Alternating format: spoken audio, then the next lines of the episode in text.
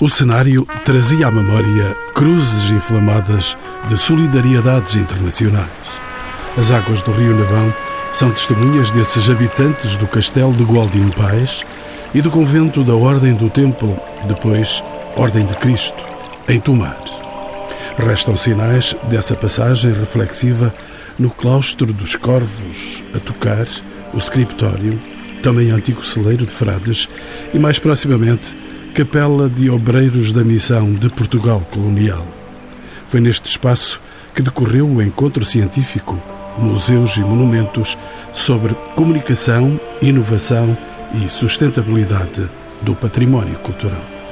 São convidados deste programa o professor António Lamas, presidente do Conselho de Administração de Parques de Sintra Monte da Lua, Anabela Carvalho, subdiretora da Direção-Geral do Património Cultural, Jean-François Chonier, diretor da Capital Europeia da Cultura de Marselha-Provence, em França, e Luís Soares, escritor e professor de narrativas digitais no ISCTE, atualmente responsável de conteúdos do projeto Meu Canal, a quem pergunto se é verdade que existe um diálogo entre os mass media e o património. É verdade, existe, sempre existiu, desde que existem mass media, a história, o património, os museus, os monumentos sempre foram objeto dos mass media, da criação, dos meios mais tradicionais, mais eletrónicos e agora também dos meios digitais são obviamente objeto. E é uma relação uh, bionívoca, vai para cá e para lá e há um tal diálogo entre as duas áreas, por muito que uma nos possa parecer mais feita de pedras e a outra nos possa parecer muito etérea e quase imaterial. Esse social existe, obviamente. Mas, uh, Luís Soares, o que é que se entende hoje por massa média? Continuamos a falar sós da rádio, da televisão e da imprensa? Não, de, de todo.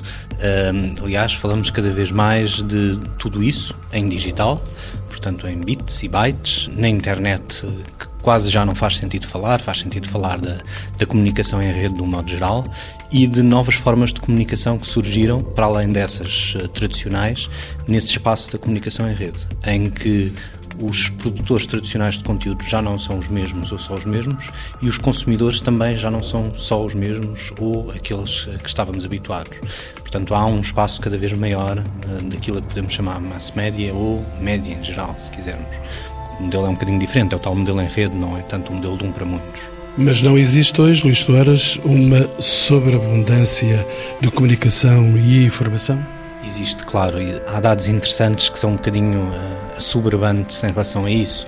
A plataforma de vídeo mais usada na rede neste momento, que é o YouTube, em cada minuto recebe 100 horas de vídeo novas. Portanto, cada minuto que passa há 100 horas de vídeo diferentes e novas para vermos no YouTube.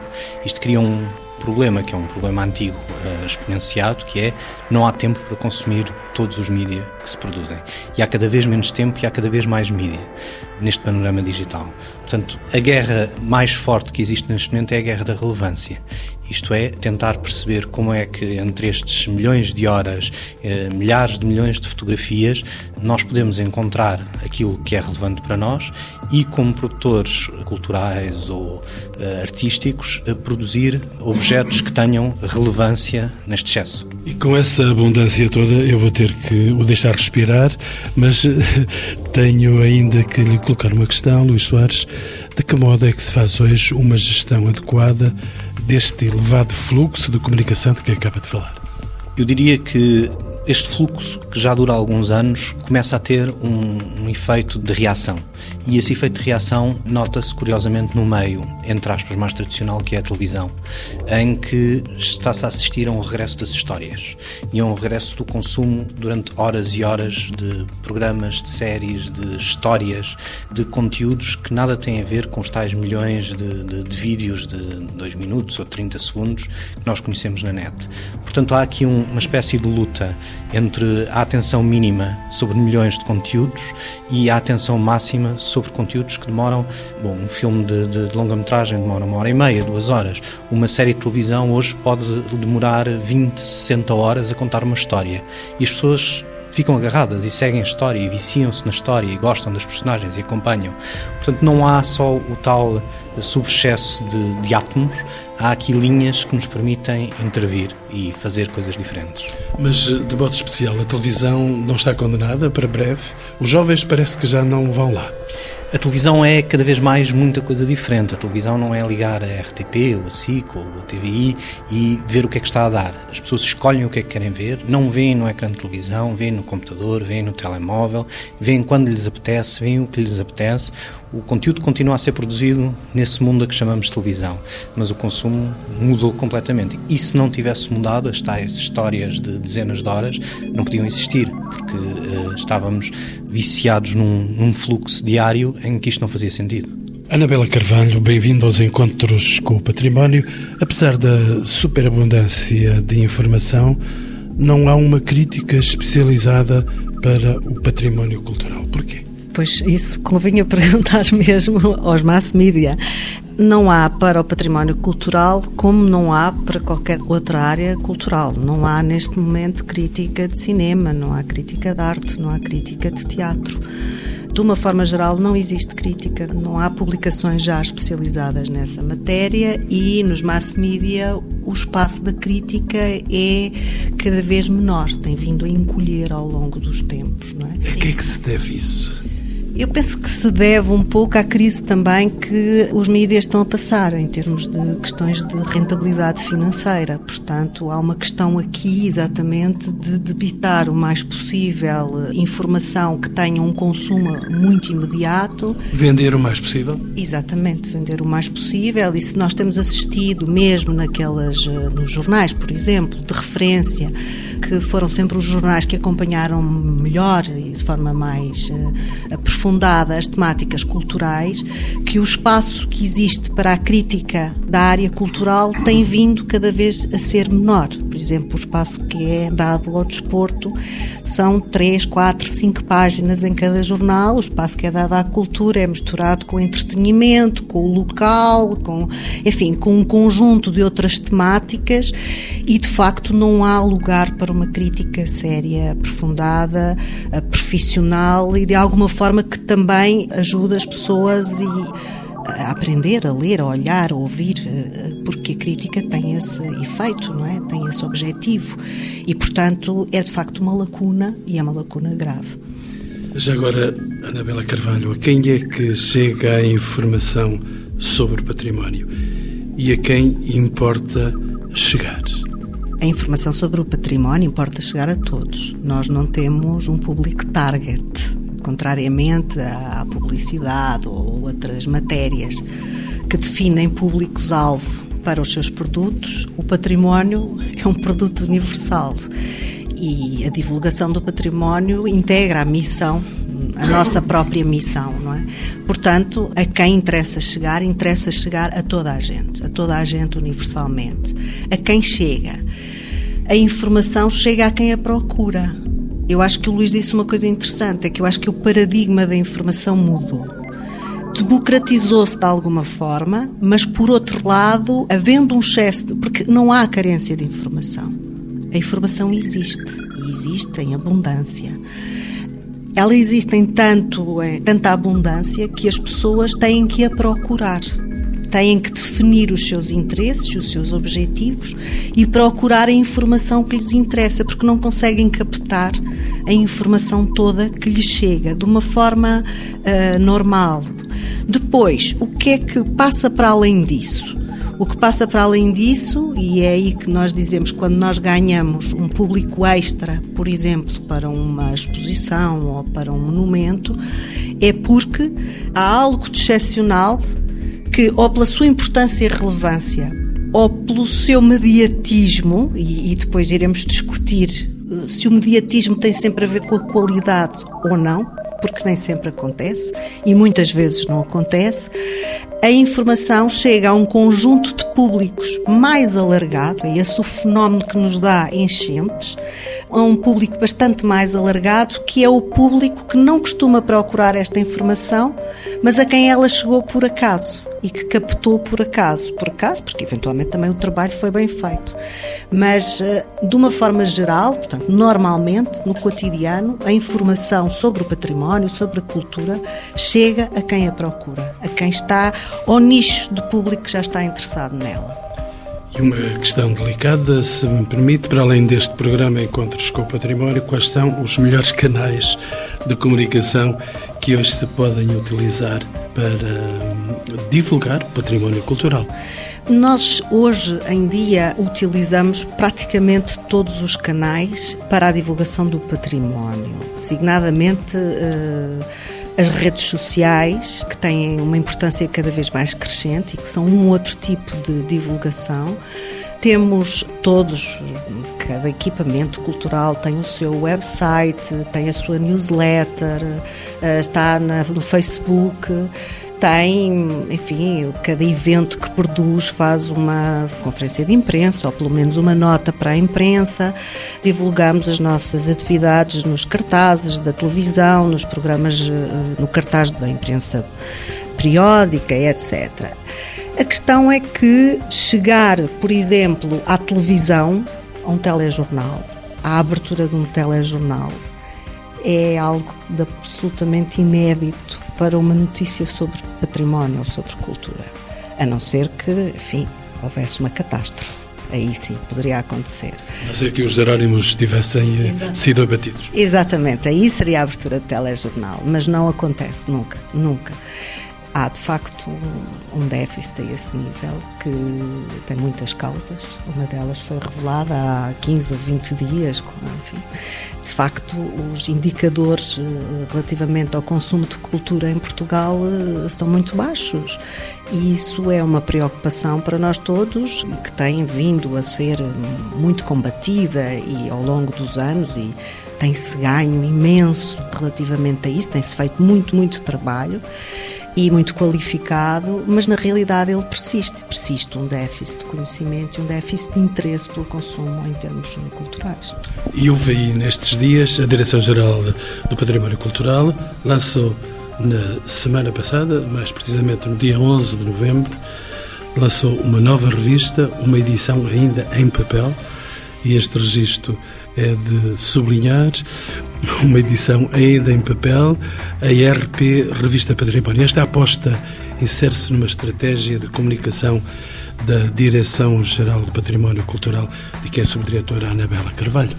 Sim, de facto, a revista Património reflete os conteúdos de uma fusão também que houve, que existiu na área do património. Havia uma revista anterior que era a revista Estudos Património, de que se lembram, havia uma revista Museologia PT, portanto havia várias publicações que são reunidas agora com um novo formato, uma nova imagem e, portanto, com um âmbito muito mais alargado de conteúdos. Portanto, esta revista é uma revista que tem o objetivo e o desejo de vir a ser uma revista de referência na área do património, mas num contexto muitíssimo alargado do património. E justamente tem a ambição de vir colmatar a falha de que falámos há pouco, que é a questão da ausência de crítica, ou seja, aquilo que nós gostaríamos que a revista tivesse era essa componente de crítica àquilo que vai sendo feito, vai sendo produzido, de discussão sobre os temas eh, importantes e candentes na área do património e numa área que não é só o património arquitetónico, não é só o património arqueológico, não são só os museus, mas é também o património imaterial, é também a discussão das questões das reconversões, das reutilizações, dos modelos de gestão do património, de questões importantes que afetam, digamos assim, a área do património de uma forma muitíssimo global e muitíssimo genérica. Anabela Carvalho, vou também deixá-la respirar um pouco, mas sem deixar ainda de lhe perguntar o que é que ganha o património com uma difusão, comunicação alargada. Ganha públicos, que é fundamental.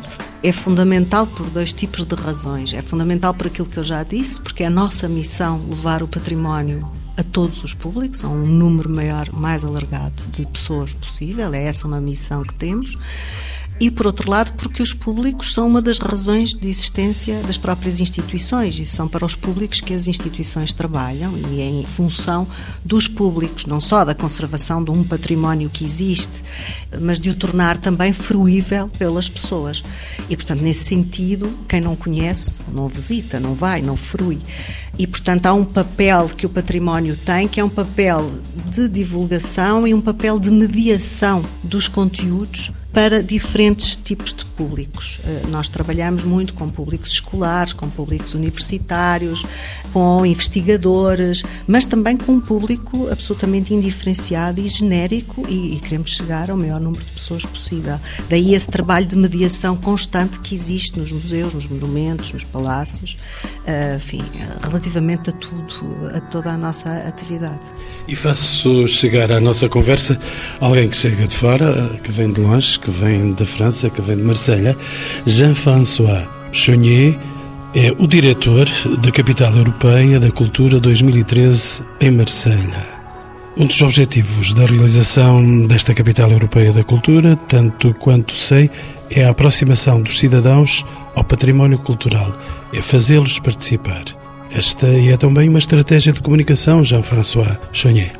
Sim, de facto é uma, é uma estratégia de comunicação de uma cidade que é Marseille, uma cidade que é um pouco uma situação um pouco particular no contexto francês, porque Marseille é a segunda cidade de, de France, depois de, de Paris mas também tem uma reputação péssima, que foi o, por causa do... Uma reputação péssima porquê? Porque, por causa da criminalidade, que é a tradição em Marseille. Aliás, quando os estrangeiros falam de Marseille, eles têm sempre este, um sorriso a dizer a Marseille, bom, uma, uma espécie de folclore, infelizmente, de, de criminalidade, de dificuldade, um pouco Rio de Janeiro francês, se podemos ter uma comparação, e que do outro lado é uma cidade que, porque os habitantes da própria cidade têm uma paixão provavelmente uh, incrível em relação à paixão uh, dos habitantes de Paris, que não de facto uma grande, em geral, uma grande, uma grande paixão. Donc, a ideia de fazer de,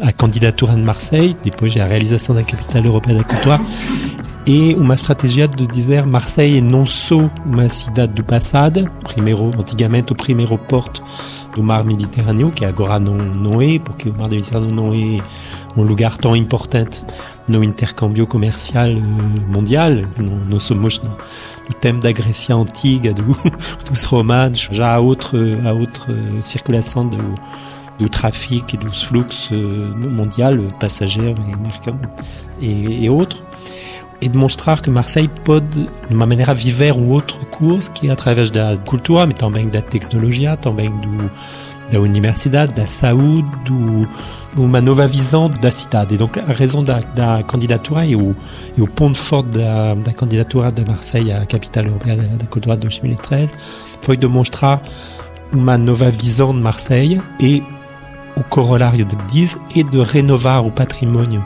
principalement, quer dizer, o patrimônio classique, traditionnel, o, o Fort Saint-Jean, que é a entrada do vieux port de, do Porto Antigo de Marseille, mas também a renovação do patrimônio industrial da cidade, porque em Marseille temos de facto uma zona portuária muito, muito grande, que tem imensos galpões, como dizem os brasileiros do, do, do, Rio, e armazéns, que são os armazéns antigos do, do porto, e que tentamos de transformar numa, num novo sítio cultural.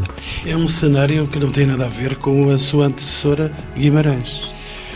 Pouco a ver, pouco a ver, porque o, a ideia de Marseille foi de aproveitar não só fazer um, um grande festival de cultura que, que tem interesse, de facto, mas de d'aproveitar para finalmente dizer o centro da cidade uh, vai ser reconstruído a partir da cultura, que eu acho que é uma grande particularidade do projeto, porque esse novo centro tem um novo museu que se chama o MUSEM, Museu das Civilizações da Europa e do Mediterrâneo, que é um novo museu nacional, aliás, que é um museu do, do Estado tem uh, um outro novo de congressos e de exposições e tem também uma coisa que Guimarães, aliás, fez do, numa, na antiga fábrica Azal, que é de uma, uma reabilitação de patrimônio industrial para ter espaços mais uh, flexíveis para exposições de arte contemporânea, por exemplo.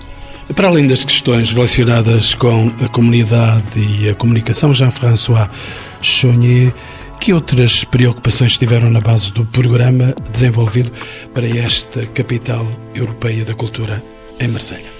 a preocupação da participação de realmente de toda a população, porque Marseille é uma cidade que tem uma uma grande a nada de comparável às outras cidades francesas. Marseille tem tem ricos, muito ricos, de facto, e, e pouca gente sabe que Marseille é uma cidade muito rica e tem uma cidade com uma pobreza imensa no, nos bairros do norte da cidade. E a dizer, é por isso que é tão criminal essa cidade? E uma razão, porque Marseille foi uma, sempre uma, um ponto forte do tráfico de estupefacientes. No sistema francês, um, um, os portos e um porto do Mediterrâneo tem algumas facilidades para fazer esse tipo de comércio. Há uma grande inegalidade entre o norte e o sul da cidade. A outra particularidade de Marseille é que os subúrbios são dentro da cidade que é completamente diferente do que acontece em Paris, ou que acontece em Berlim, ou que acontece em, Madrid ou outra, outra cidade. Donc, a nossa preocupação de programação foi de tentar ajudar a uma espécie de convivência da cidade que acho um dos grandes problemas, não só de Marseille, mas de todas as metrópoles europeias.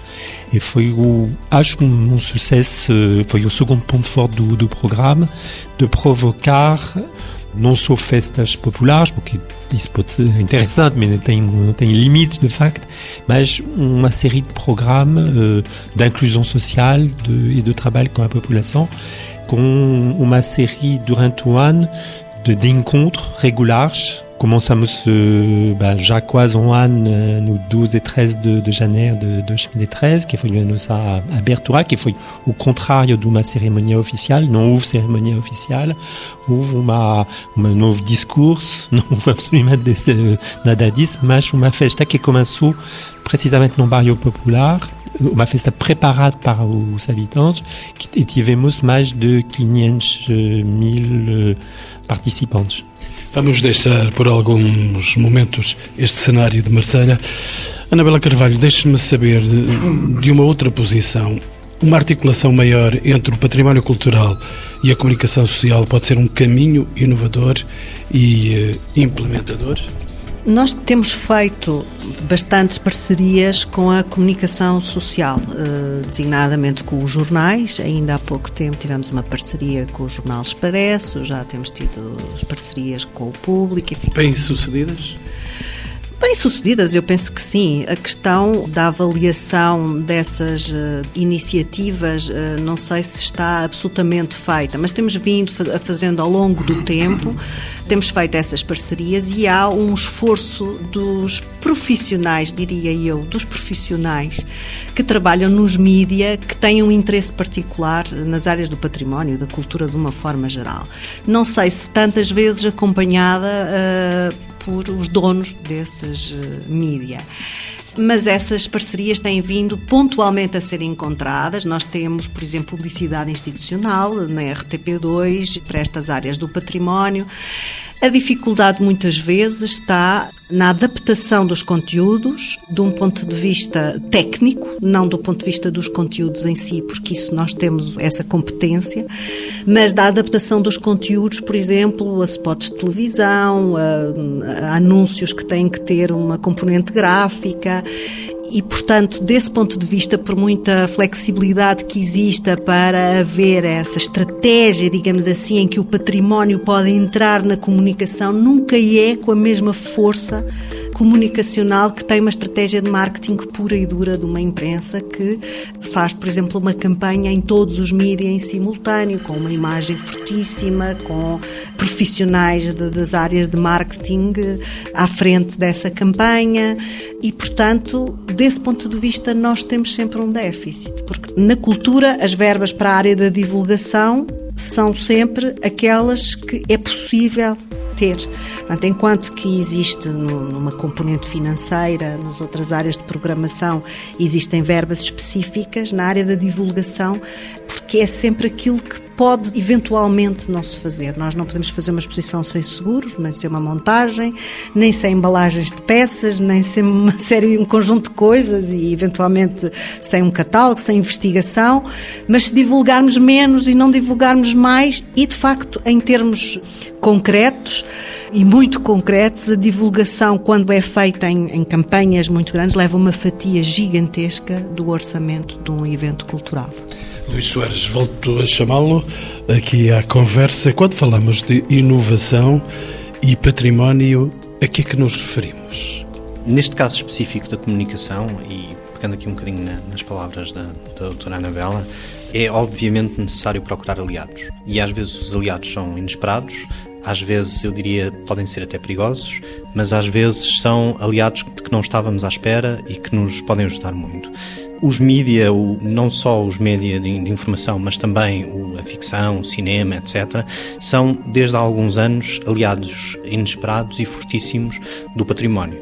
Eh, eu não queria hum, dizer este nome em público, mas os livros do Dan Brown trouxeram mais visitantes a Paris, eh, aos museus, ao património, do que qualquer outra iniciativa que o governo francês alguma vez tenha feito, embora fossem evidentemente eh, lugares já muito visitados.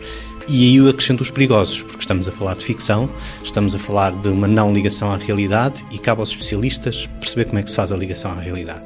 E aí está a inovação, está a não recusa da ficção como um, uma sedução, uma maneira de formatar o nosso imaginário para nos levar ao património, mas perceber como é que se pode usar isso para depois transmitir a informação rigorosa.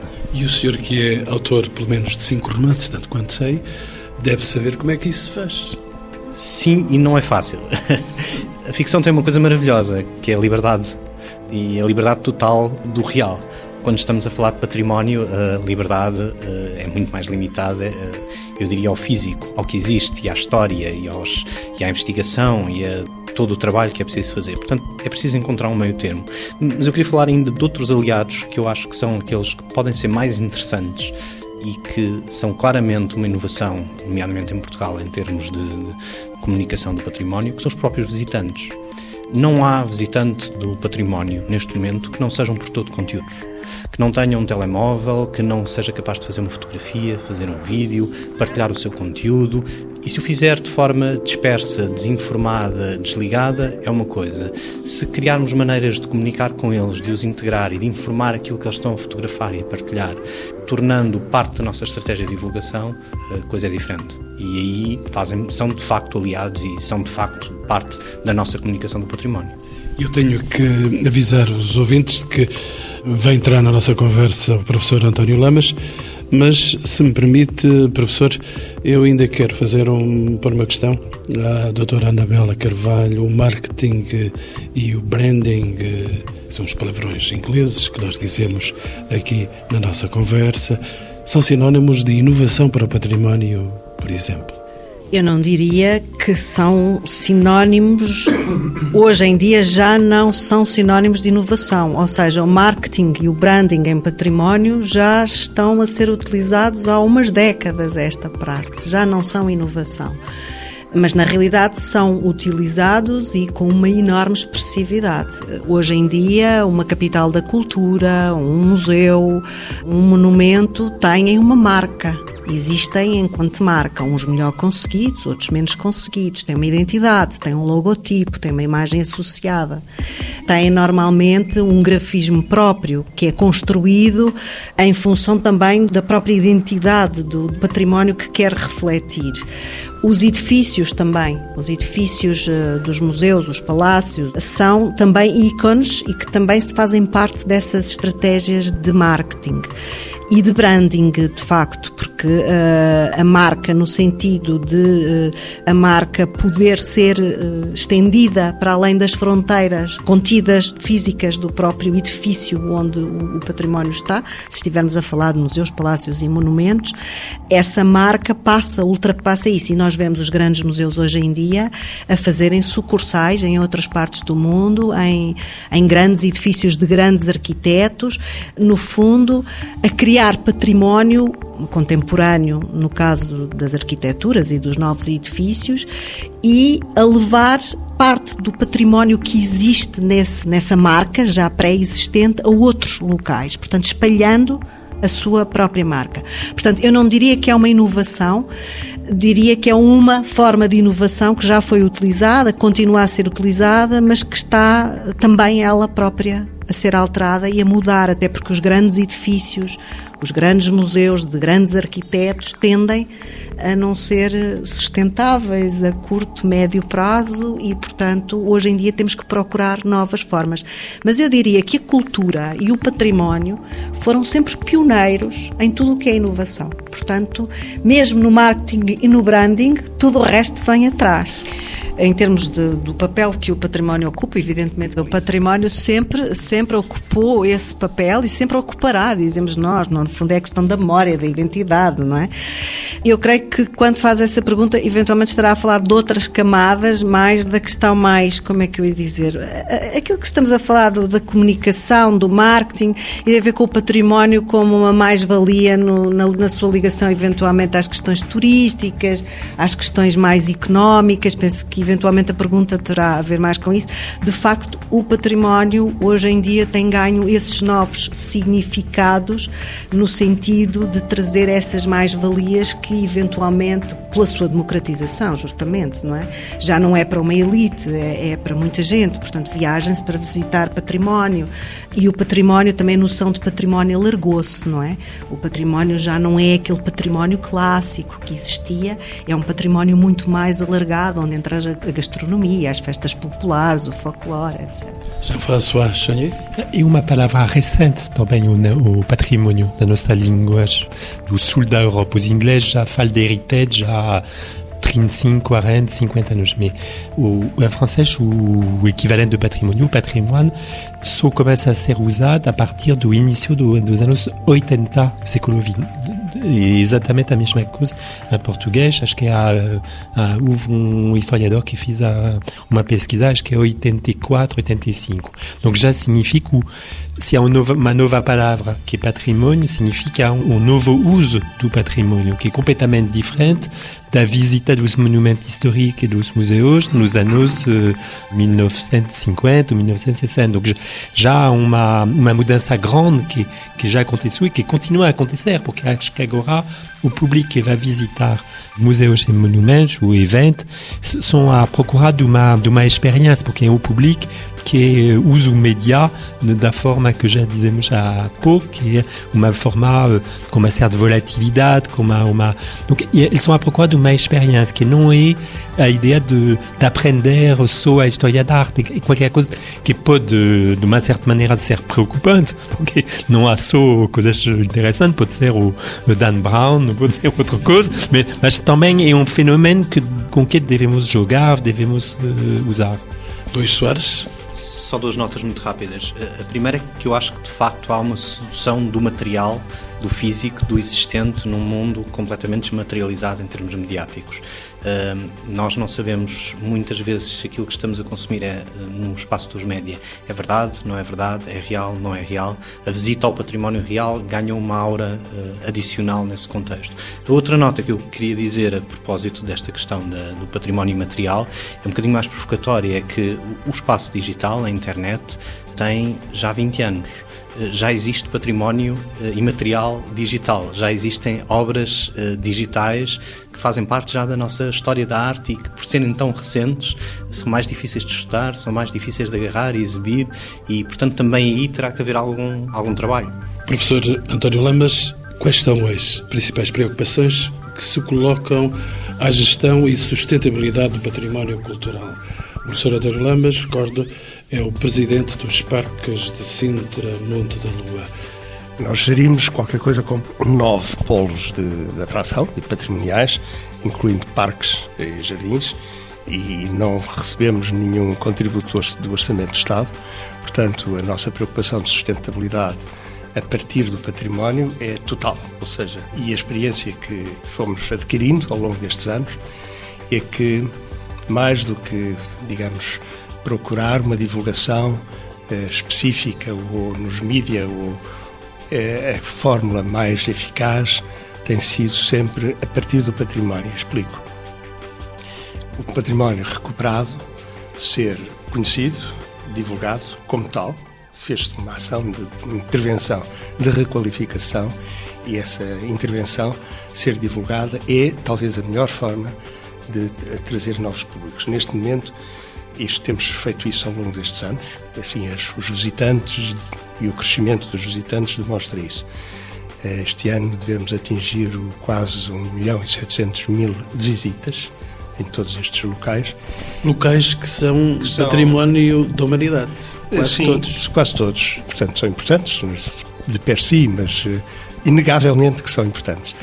Mas a questão que eu queria sublinhar é que a reabilitação do património e a qualidade dessa reabilitação é a melhor fórmula de divulgação. E depois, obviamente, temos que ter eh, inteligência para divulgar adequadamente e junto de quem pode apreciar essa qualidade. Mas sem isso, não teríamos eh, estes resultados. Ou seja, eh, poderíamos fazer festas, poderíamos fazer exposições, poderíamos fazer divulgações mediáticas, digamos, sem ser mídias, mas mediáticas, e não teríamos certamente estes resultados. Depois, como o nosso público é fundamentalmente estrangeiro, há aqui uma, um fenómeno interessante, é que a qualidade do que é apresentado e a satisfação dos visitantes é talvez a melhor forma de divulgar, que é um passa-palavra.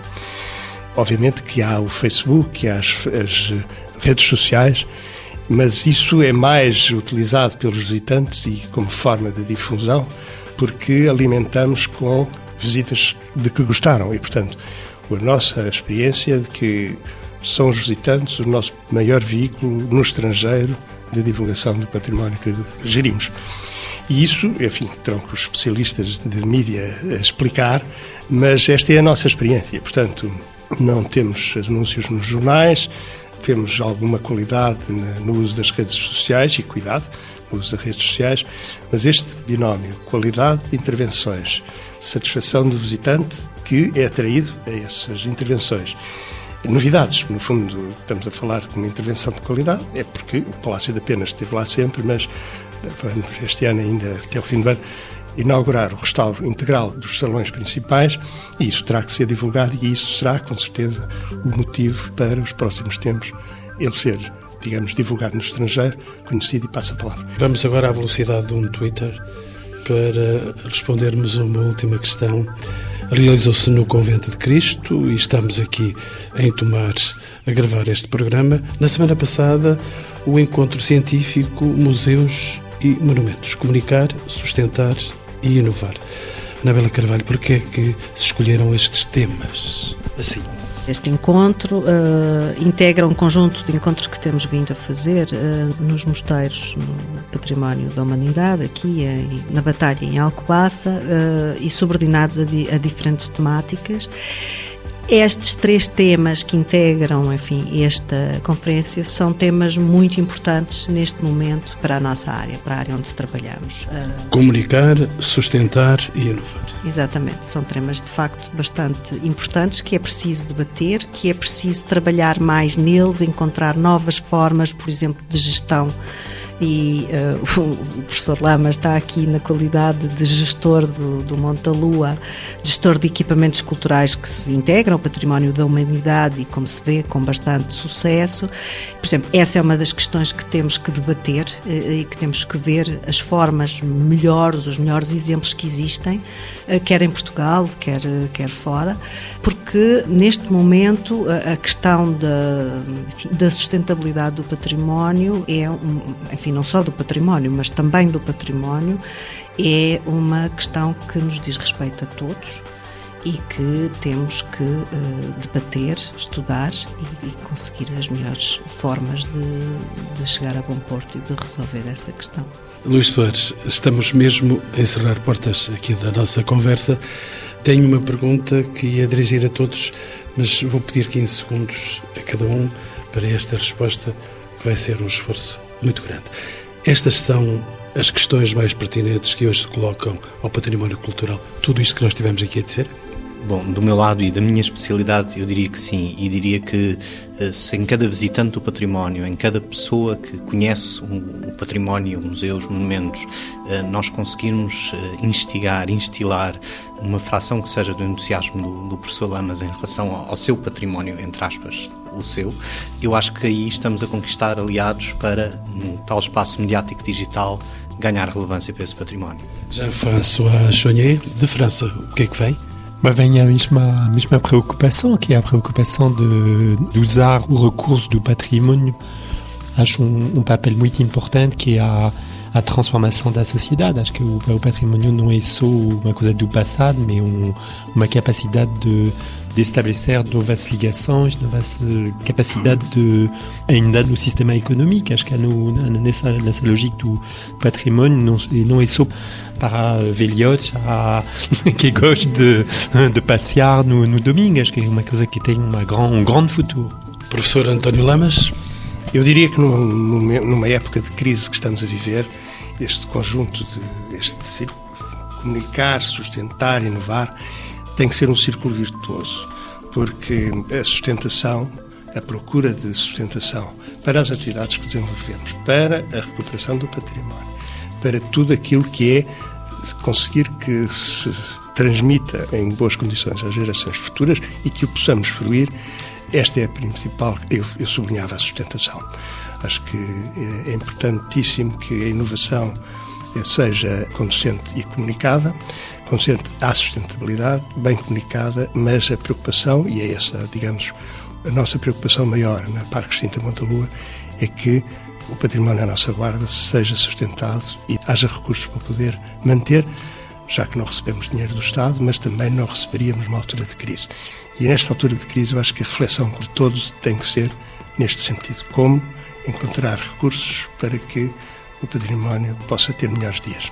Doutora Anabela Carvalho, recordo-lhe que é subdiretora da Direção-Geral do Património Cultural. Eu penso que sim, que estas três temáticas são fundamentais e também estou absolutamente de acordo com o professor Lamas que têm que ser consideradas num, num círculo virtuoso. Ou seja, nós temos que de facto inovar para encontrar novas formas de parcerias, novas formas de governança, novas formas de gerir e de conseguir fruir, mas deixar para as nossas eh, gerações o património. E o património requer, de facto, eh, financiamentos avultados, ou seja, o património custa muito dinheiro, porque tem que ser mantido, tem que ser conservado, tem que ser fruído, tem que ser comunicado e, portanto, tudo isso custa dinheiro, custa equipas especializadas, custa investimento do ponto de vista financeiro, afetivo, de sabedoria, de conhecimento e temos que arranjar esse, esse capital global para investir no património, sob pena dele de facto não ser sustentável. E isso é uma coisa que ninguém quer e que não pode acontecer.